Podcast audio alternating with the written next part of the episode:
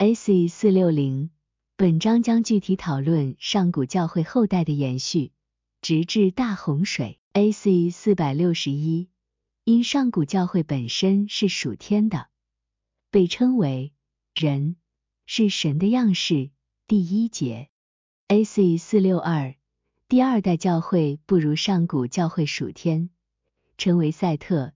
第二到三节。A.C. 四百六十三，第三代教会被称为以挪士。第六节。第四代被称为该南。第九节。第五代马土撒列。第十二节。第六代雅列。第十五节。第七代以诺士。第十八节。第八代马土撒拉，第二十一节，A.C. 四六四被称为以诺的教会被描述为基于上古教会直接领受的启示，制定了教义。尽管这样的教义在当时对任何人都没有用处，却一直被保存下来，供后代使用。神将它取去，它就不再是了，就是这层意义。第二十二到二十四节，A.C. 四六五，第九代教会被称为拉麦。第二十五节，A.C. 四六六，第十代是洪水之后的三个教会的始祖，即挪亚。该教会被称为古教会。第二十八到二十九节，A.C. 四百六十七，拉麦被描述为在他那里。关于上古教会的直接领受已经没有任何遗留，而挪亚代表着新的教会。第二十九节，A.C. 四百六十八。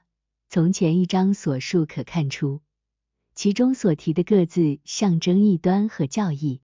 由此可知，本章中所提到的名字并不指具体的人，而是另有所指。在本章，他们象征教义或者教会。尽管经历了某些改变，仍从上古教会时期一直保存到挪亚。不过，随着时间的进程，每个教会渐渐缩小，最终存留在少许人之中。存留在洪水时期少许人当中的教会被称为挪亚。二，真正教会的人数不断缩减，最终存留在少许人当中。这样的情形同样发生在其他各时期教会身上。在圣经中，那些存留下来的人被称为遗留或余剩，特别是在地的中央或中心处的人。这种情况在整体上和在个体上是一样的，就像在整个教会中一样，在每一个体中也是如此。倘若主位在每个人之中保存余剩，他将免不了在永死中灭亡，因为余剩之中才有属灵和属天的生命。这同样适用于总体或普遍层面上。如果没有一些人在其中保留着教会或真正的信仰，那么人类就会灭绝。众所周知，一座城甚至整个王国，因少许人的缘故得以保存。这情形就好比人体内的心脏一样，只要心脏健全，周围的脏腑就能生存。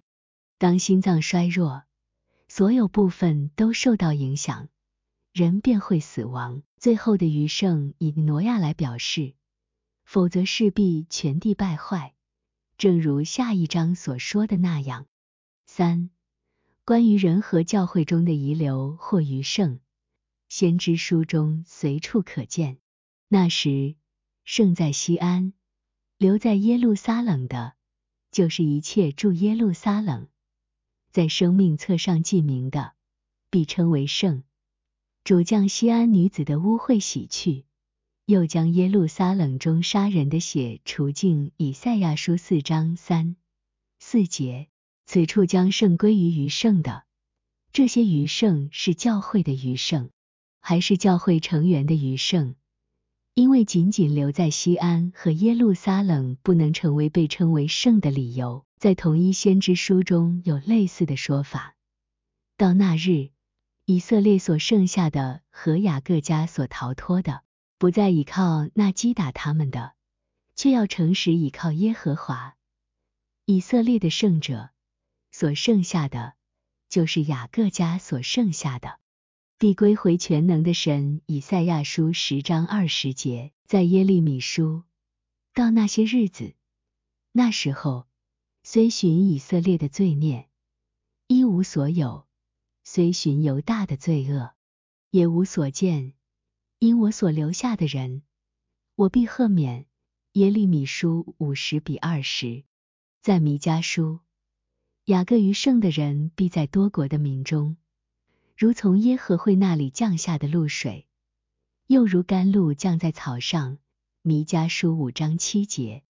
四余圣或遗留，无论是说个人还是教会，也用十分之一来表示，这些被视为神圣，因此十这个数字也是神圣的。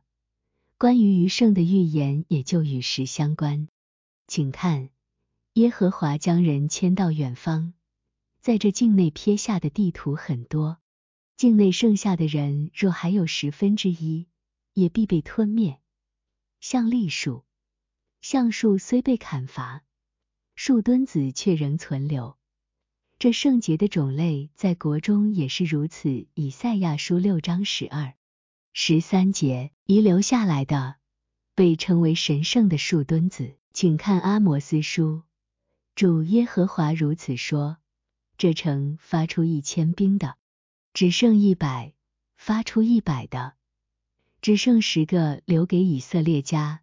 阿摩斯书九章三节。这些话以及其他多处，在内意上表示的就是那些余剩。一座城因教会的余剩而被存留，这可从神与亚伯拉罕关于所多玛的对话中看出来。亚伯拉罕说：“假如在那城里建有十个呢？”神说：“为这十个的缘故，也不毁灭那城。”创世纪十八章三十二节。A.C. 四六九第一节，这是亚当的后代的记载。当神创造人的日子，是照着神的样式制造的。后代的记载是对那些从上古教会开始的人的记录。当神创造人的日子，表示成为属灵人，是照着自己的样式造的；表示成为属天人，婴儿式是对上古教会的描述。A.C. 四七零后代的记载是对那些从上古教会开始的人的记录。接下来的内容足以证实，因为从这里直到第十一章或到希伯这个名字。这期间的名字并不代表个人，而是事物。在上古时期，人类被划分为家庭、家族、民族。家庭由夫妻及其子女组成，有时还包括为他们服务的成员。家族由几个或更多的家庭组成，各家相离不远，但不住在一起。民族则是由几个或更多这样的家族组成。A.C. 四百七十一，他们之所以这样居住，即各自独立，按家庭、家族和民族划分，目的是为了完整的保持教会的纯洁。这样，所有的家庭和家族都依附于祖先，因而能够持续的保持在仁爱和真正的崇拜中。除此以外，每个家庭都拥有与其他家庭不同的特有天赋，因为众所周知，子女甚至是后代会从他们的父母那里继承天赋，并且拥有诸如面部特征在内的多种可以识别的特征。为了避免性格上的混乱，而保持准确的区分，主高兴他们这样居住，因此教会生动的代表了主的国度。因为在主的国度中有无数的团体，照着仁爱或信的不同而彼此区别。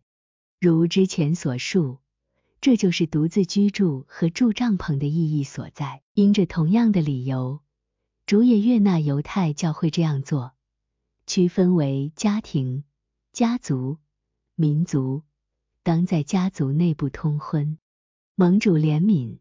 将在后文详述这方面内容。A.C. 四七二，当神创造人的日子，表示成为属灵人，是照着自己的样式造的，表示成为属天人。可从以前所述内容得知，创造一词特指人的心造或重生，而制造则表示正被完善。因此，在圣经中对创造、塑造和制造这精确的区分，就像在先前第二章论到属灵人成为属天人时，他歇了神一切制造他所创造的功。另一节也说，创造论及属灵人。制造象征被完善。论及属天人 AC 十六和 AC 八八，AC 四七三之前已讨论过。神的样式是属天人，神的形象是属灵人。形象是为了样式，样式是完美的复制。因为属天人作为主的样式，完全由主掌控。AC 四七四，因此。在讨论上古教会的诞生和发展时，首先要说明的是，它是如何从属灵发展成为属天的，由此开始有了进一步的繁衍。A.C. 四七五第二节，男和女，他创造了他们，并祝福他们，在他们被创造的日子，他称他们的名字为人。男和女表示信仰与仁爱之间的结合，称他们的名字为人，表示教会首次被称为人。A.C. 四七六先前已提到并展示过，以男和女来表示信仰与仁爱之间的结合，也就是说，男或男人代表理智以及属于理智的事物，这属于信仰；而女或女人代表意志以及属于意志的事物。这属于仁爱，这就是为什么它被称为夏娃，意思是众生之母，而爱是生命，因此女也用来象征教会。如前所述，男象征教会中的人。此处所论的是教会当时的状态，当下是属灵的，很快成为属天的。这就是为何男在前，就像创世纪第一章二十六。二十七中的“创造”一词同样指向属灵的人。然而，当那婚姻成立或教会成为属天时，就不再说男和女，而被称为人，因着婚姻而代表两者。因此，紧接着说称他们的名字为人，人表示该教会。A.C. 四七七，人是上古教会，这一点在前面经常提及并阐明。就最高的意义而言，唯独主自己是人，作为主的样式，属天的教会因此被称为人。后来属灵的教会，作为他的形象，也被如此称呼。一般意义上，但凡拥有人类理智的，都被称为人，因为借着理智而为人，一人比另一个更是人。尽管人与人的区别是基于对主之爱的信仰。二、上古教会以及所有的真教会，因而属于这些教会的成员，或那些出于对主的爱和对他的信仰而生活者，都特别被称为人。这可从圣经中明显看出。例如，以西结书中说：“我必使以色列全家的人数在你上面增多。”我必使人和牲畜在你上面加增，他们必生养众多。我必使你们有人居住，像古时一样，并要赐福于你比先前更多。我必使人，就是我的民以色列，行在你上面。以西结书三十六章十至十二节，此处用古时象征上古教会，先前象征古代教会。以色列全家和以色列民象征初期教会或在外邦人中的教会，所有这些教会都被称为人。三，在摩西书，你当追想上古之日，思念历代之年。至高者将的业赐给列邦，将人的众子分开，就照着以色列人的数目立定万民的疆界。生命记三十二章七八节。此处的上古之日象征上古教会，历代之年象征古代教会，人的种子象征那些信主者，此信是以色列人的数目。还有我观看的，不料地是空虚混沌；我观看天，天也无光；我观看，不料无人。空中的飞鸟也都躲避。耶利米书四章二十三。二十五节，此处的地象征外在人，天象征内在人，人象征对良善之爱，空中的飞鸟象征对真理的认知。四，再看，日子将到，我要把人的种和牲畜的种播种在以色列家和犹大家。利米书三十一比二十七，此处的人象征内在之人，牲畜象征外在之人。你们休要倚靠世人，他鼻孔不过有气息，他算什么呢？以赛亚书两章二十二节，此处的人表示教会中的人，在同一先知书，耶和华将人迁到远方，在这境内撇下的地图很多。以赛亚书六比十二，这里论及人的荒废，以至于不再有良善，也不再有真理。同一先知书，地上的居民被焚烧，剩下的人稀少。以赛亚书二十四章六节，此处的人象征有信仰者。还有大陆荒凉，行人止息，敌人被约，藐视诚意，不顾人民，地上悲哀衰残。以赛亚书三十三章八九节。所说之人，在希伯亚语中为以挪士。再看，我必使人比金金还少，使人比俄斐的金更少。我必使天震动，使地摇撼，离其本位。以赛亚书十三章十二、十三节。此外，首先提到的人是以挪士，第二处所说的人是亚当。A.C. 四百七十八之所以被称为亚当。是因为希伯来文的亚当的意思是人。事实上，他从未以亚当作为名字相称，而是被称为人。这可从本节和之前经文中论到他时的用词看出。有时还用复数而非单数，并且各词既指男又指女，男女一起被也称为人。关于两者，谁都可从这些话看出。在他们被造的日子，称他们的为人。类似的还有，我们要照着我们的形象造人，使他们管理海里的鱼。创世纪一章二十七至二十八节。由此也得知，此处论到的并非什么人类始祖的某个人的被造，而是论及上古教会。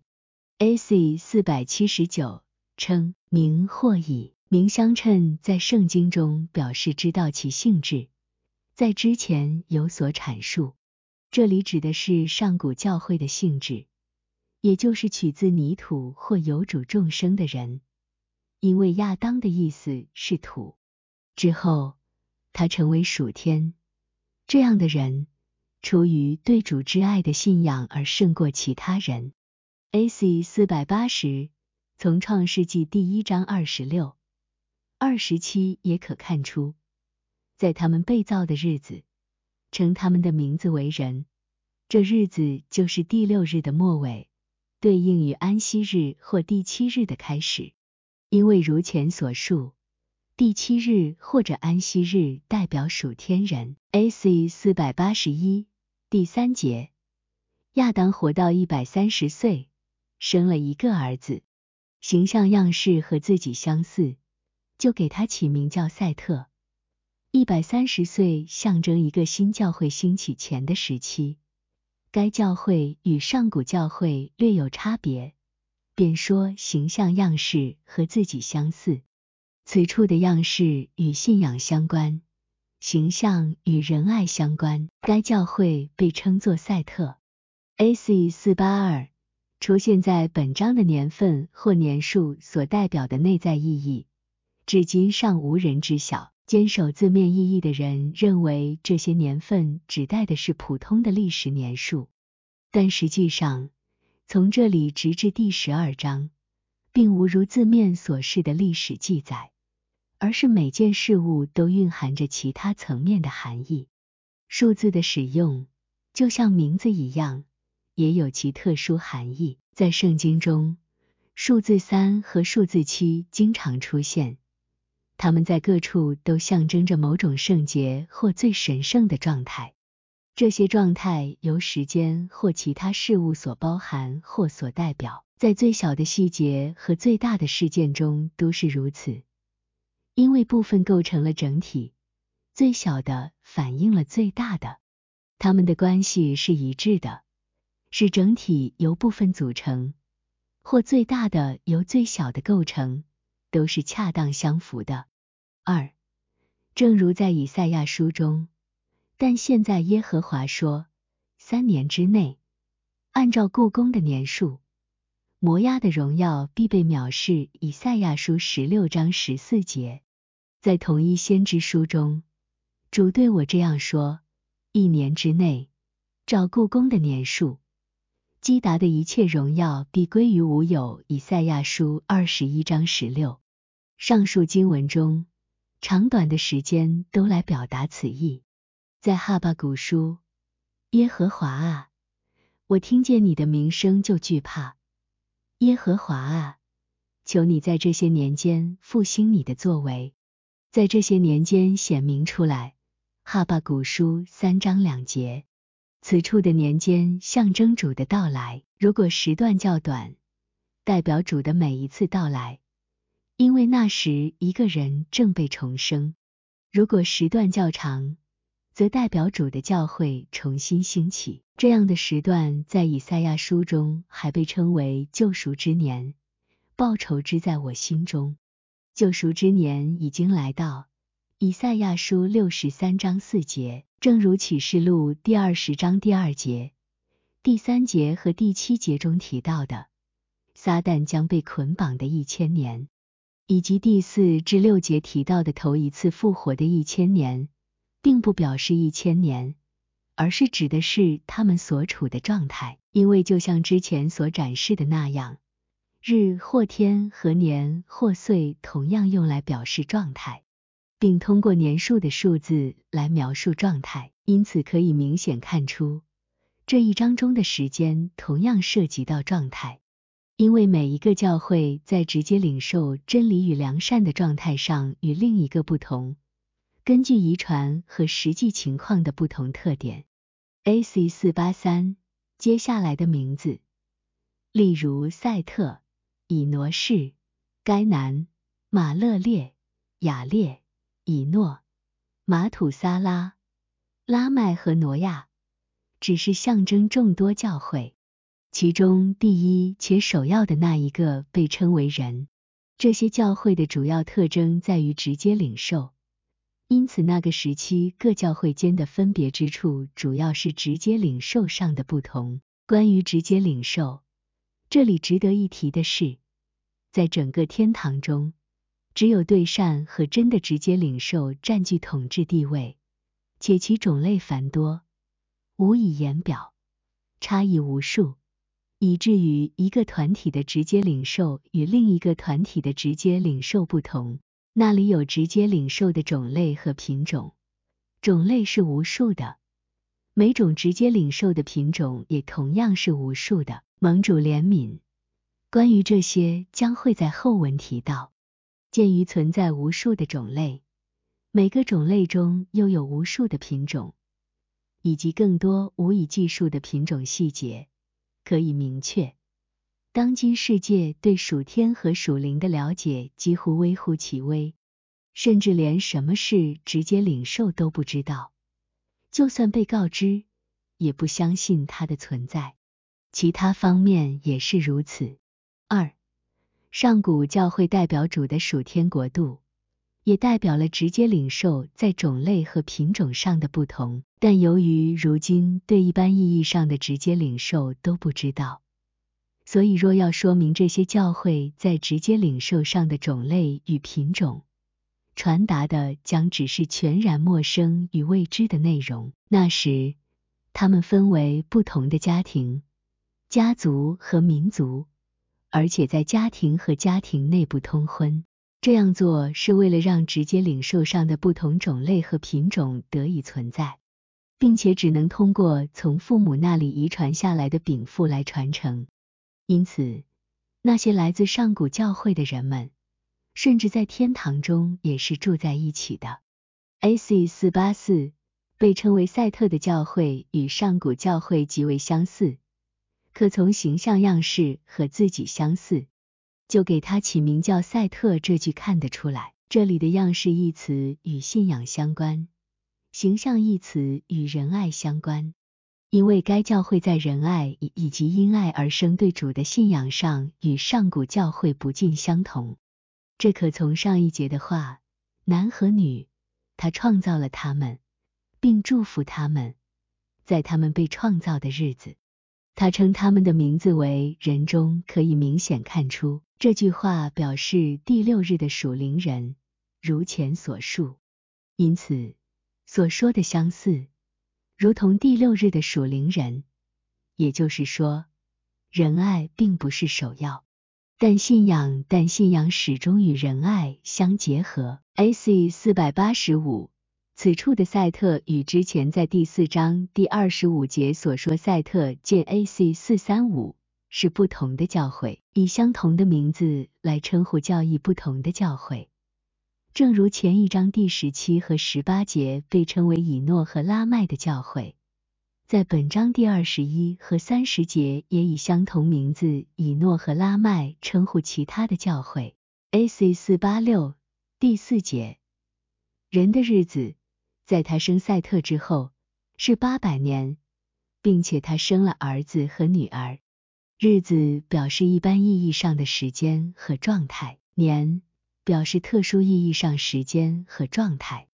儿子和女儿表示他们直接领受的真理和良善。A.C. 四八七日子表示一般意义上的时间和状态，在第一章已做阐述。那里所提创造的几日没有别的意思。圣经中时间称为日子是司空见惯的事，本章更为明显。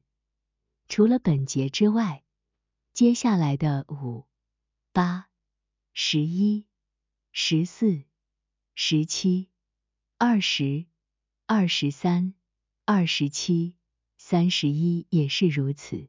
因此。一般意义上的时间和状态用日来表示，若加上年时，不同的年期就用来象征各状态的不同性质，因此是特殊意义上的状态。二，上古之人用他们自己特有的数字来表示交汇的各种事物，例如三、七、十、十二以及这些数字的组合，以此来描述教会的状态。这些数字隐藏着奥秘，这些奥秘需要花精力来揭示。它们是教会各样状态的说明或测算。同样的情形发生在圣经的许多地方，特别是先知书中。在犹太教会的仪式中有许多关于时间和量度的数字，例如在献祭、供物和祭品以及其他事物中。不同的数目照其应用来象征神圣的事物，所以这段经文中提到的八百，以及后面提到的九百三十，还有随后提到的各种年份数字，都蕴含着深刻的含义。这些含义是如此深奥，以至于很难用普通的语言完全传达出来。这些数字反映了教会的不同状态，在下文中。我们将探讨从数字一直到十二每个数字的具体含义，这是理解那些由这些数字组成的更复杂数字含义的基础。如果我们不先理解这些简单数字的象征意义，我们就无法理解那些复杂数字所代表的更深层次的信息。A.C. 四八八日子表示一般意义上的时间和状态，年表示特殊意义上时间和状态。可从圣经中看出，使你受报之日临近，报应之年来到，以西结书二十二章四节，这里论到那些犯事者恶贯满盈，因此关于这些人的状态，在般意义上用日来预言，在特殊意义上用年来表达。在大卫诗篇中，你将日子加在王的日子上，他的年岁存到一代又一代。诗篇六十一章六节，此处说到主和他的国度。日子和年岁象征他国度的状态，还有我追想古时之日，上古之年。诗篇七十七章五节，此处的古时之日象征上古教会的状态，上古之年象征古代教会的状态。报仇的日子在我心中，救赎我民之年已经来到。以赛亚书六十三章四节，此处论到最后的光景。报仇的日子象征受责罚的状态，而救赎之年象征受祝福的状态。报告耶和华的恩年和我们神的报仇的日子，安慰一切悲哀的人。以赛亚书六十一章两节，此处的日与年都象征状态，复兴我们的日子，像古时一样。耶利米中歌五章二十一节，日子明显象征状态。二。耶和华的日子将到，已经临近。那日是黑暗、幽冥、密云、乌黑的日子，从来没有这样的，以后直到万代也必没有。约珥书两章一两节，这里的日子象征黑暗、幽冥、密云、乌黑的状态，对每个人而言是具体的。对所有人而言是总体的。我要在一日之内除掉这地的罪孽。当那日，你们个人要请邻舍坐在葡萄树和无花果树下。撒加利亚书三章九十节。那日必是耶和华所知道的。到了晚上才有光明。撒加利亚书十四章七节所说的也是状态。因为说到那一日不是白昼，也不是黑夜，到了晚上才有光明。从诫命的内容也看出同样的意思。例如，当孝敬父母，使你的日子在耶和华你神所赐你的地上得以长久。生命记五章十六节，二十五章十五节。这里的日子得以长久，并不是活得长，而是指幸福的状态。三，在字面意义上，日子无非表示时间，但内在意义却是象征状态。天使在内意之中，他们并不知道时间是什么，因为他们那里没有日月区分时间这回事。结果，他们不知道什么是一天或一年，只知道什么是状态以及状态的变化。因此，与物质。空间和时间相关的一切，对那些居于圣经内义中的众天使来说，不复存在。正如以西结书这节经文的文字意义，因为耶和华的日子临近，就是密云之日，列国受罚之期。以西结书三十章三节，还有约珥书中这些话：哀哉，耶和华的日子临近了，这日来到。好像毁灭从全能者来到。约珥书一章十五节，密云之日表示云或伪谬，列国之期表示列国或邪恶。耶和华的日子表示荒废。当时间的观念被取走，剩下的就是存在于那个时候事物状态的概念。本章中频频提及的日子与年同样如此。A.C. 四百八十九。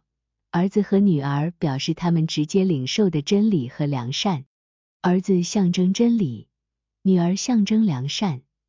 这可从先知书的多处记载中得以证实，因为在圣经中，教会的怀孕与生产就像古时一样，被称为儿子和女儿。在以赛亚书，万国要来救你的光，君王要来救你发现的光辉。你举目向四方观看，众人都聚集来到你这里，你的众子从远方而来，你的众女也被怀抱而来。那时，你看见就有光荣，你心又跳动又宽敞。以赛亚书六十章三至五节，众子象征真理，众女象征良善。在大卫的诗篇中说：“求你就把我救我脱离外邦人的手，他们的口说谎话。我们的儿子从幼年好像树栽子长大，我们的女儿如同垫脚石，是按建功的样式凿成的。”诗篇一百四十四章十一。十二节，这里的外邦的众子象征伪善的真理或伪谬，我们的儿子象征真理的教义，我们的女儿象征良善的教义。在以赛亚书，我要对北方说，交出来；对南方说，不要拘留。将我的众子从远方带来，将我的众女从地极领回，将有眼而瞎。有耳而聋的民都带出来。以赛亚书四十三章六八节，这里的众子象征真理，众女象征良善。有眼而瞎那些人将看见真理，有耳而聋的将顺从真理。从我们幼年以来，那可耻的将我们列祖所劳碌得来的羊群，已吞食了我们列祖的劳碌。他们的羊群、牛群。和他们的儿女都吞吃了。耶利米书三章二十四节，这里的儿女象征真理和良善。二，子孙与儿子象征真理。请看以赛亚书，雅各必不再羞愧，面容也不致变色。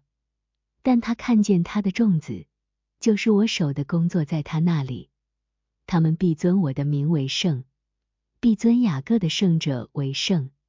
必敬畏以色列的神，心中迷糊的必得明白以赛亚书二十九章二十二到二十四节。此处的雅各的圣者，以色列的神是主，众子象征重生的人，他们拥有对良善和真理的悟性，正如其中所说的那样，在同一卷书中说：“你这不怀孕、不生养的要歌唱。”因为荒凉者的儿子比有丈夫的儿子更多。以赛亚书五十四章一节，此处的荒凉者的儿子象征初代教会或外邦人教会的真理，有丈夫的儿子象征犹太人教会的真理。在耶利米书中，我的帐篷毁坏，我的绳索折断，我的儿子离我出去，没有了。耶利米书十章二十节。这里的儿子象征真理，在同一卷书中，他们的众子要如往日，他们的会众坚立在我面前。耶利米书三十章二十节，这里的儿子象征古教会的真理。在撒加利亚书中，西安娜，我要激发你的众子，攻击亚完的众子，使你如勇士的刀。撒加利亚书九章十三节。A.C. 四百九十，圣经中的女儿经常用来象征良善，例如有君王的女儿在你尊贵妇女之中，王后佩戴俄斐金饰站在你右边，推罗的女子必来送礼，王女在宫里极其荣华，她的衣服是用金线绣的，你的子孙接续你的列祖。诗篇四十五章九到十六节。仁爱与信仰的善与美被描述为女儿，这也是教会因良善被称为女儿的原因。例如西安的女儿和耶路撒冷的女儿，以赛亚书三十七章二十二节以及其他多处，他们还被称为我民的女儿。以赛亚书二十二章四节，他诗的女儿。以赛亚书二十三章十节，西顿的女儿。以赛亚书二十三章十二节和田间的众女，以西结书二十六章六八节。A.C. 四百九十一，本章其他节四七十十三一六一九二六三十众的儿子和女儿象征同样的意义。不过，一个教会的性质决定了他的儿女或良善和真理，这些是被清楚的直接领受到的真理与良善，他们被誉为上古教会的特征。这个教会是最主要的，并且是后来所有教会的起源和模板。A.C. 四九二第五节，人的所有日子，他活了九百三十年就死了。如上所述。日子和年在此象征时间和状态，死了表示这样的直接领受不复存在。A.C. 四九三日与年来象征时间和状态，不用再解释。需要补充的是，在世界上，时间、尺寸和计算它们的数目是必要的，因为它们处于自然的终端层面。不过，当它们在圣经被应用时，年、月、日以及尺寸的数目所表达的意义完全不同于时间或尺寸，且取决于所用数目的意义。正如六日做工，第七日为圣日，每四十九年的喜年当宣扬，当庆祝第五十年。以色列支派为十二个，主的使徒也是如此，设七十名长老。主的门徒也是如此，还有其他许多例子，以数字来表达从所应用事物中抽象出来的某种特殊意义。当这样被抽象出来时，就是数字所表示的状态了。A.C. 四九四，他的死表示不再有这样的直接领受，可从“死”字的意义看出，它意味着结束，不再似当初那样，就如同约翰所说。你要写信给撒迪教会的使者，说那有神的欺凌和欺星的，说我知道你的行为，暗明你是活的，其实是死的。你要警醒，兼顾那剩下将要死的，因我见你的行为，在神面前没有一样是完全的。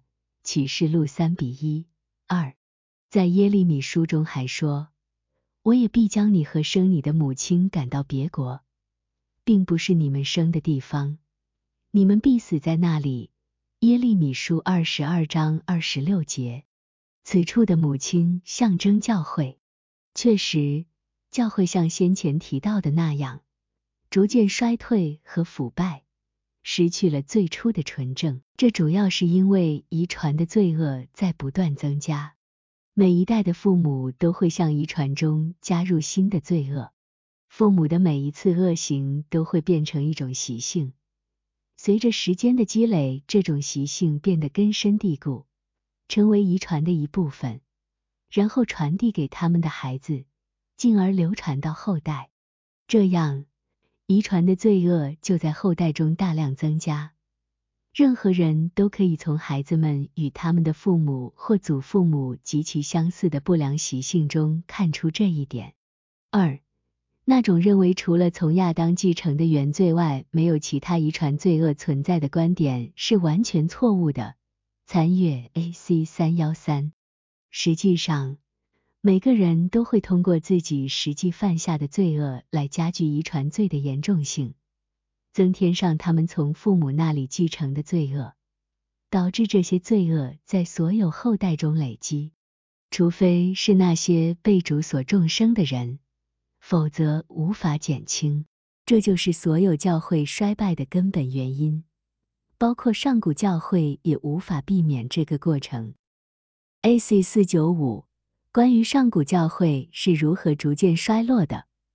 我们只有在理解了直接领受这一概念后，才能得知，因为这样一个基于直接领受的教会，在今天已不复存在。这个教会的特征是成员能够像天使们一样，从主那里直接领受到什么是真与善。这并不仅仅是关于社会或公民层面的真与善，而是涉及到对主的爱与信仰中的真与善。通过生活中确认的信仰告白，我们可以洞察到其本质和它的确切存在。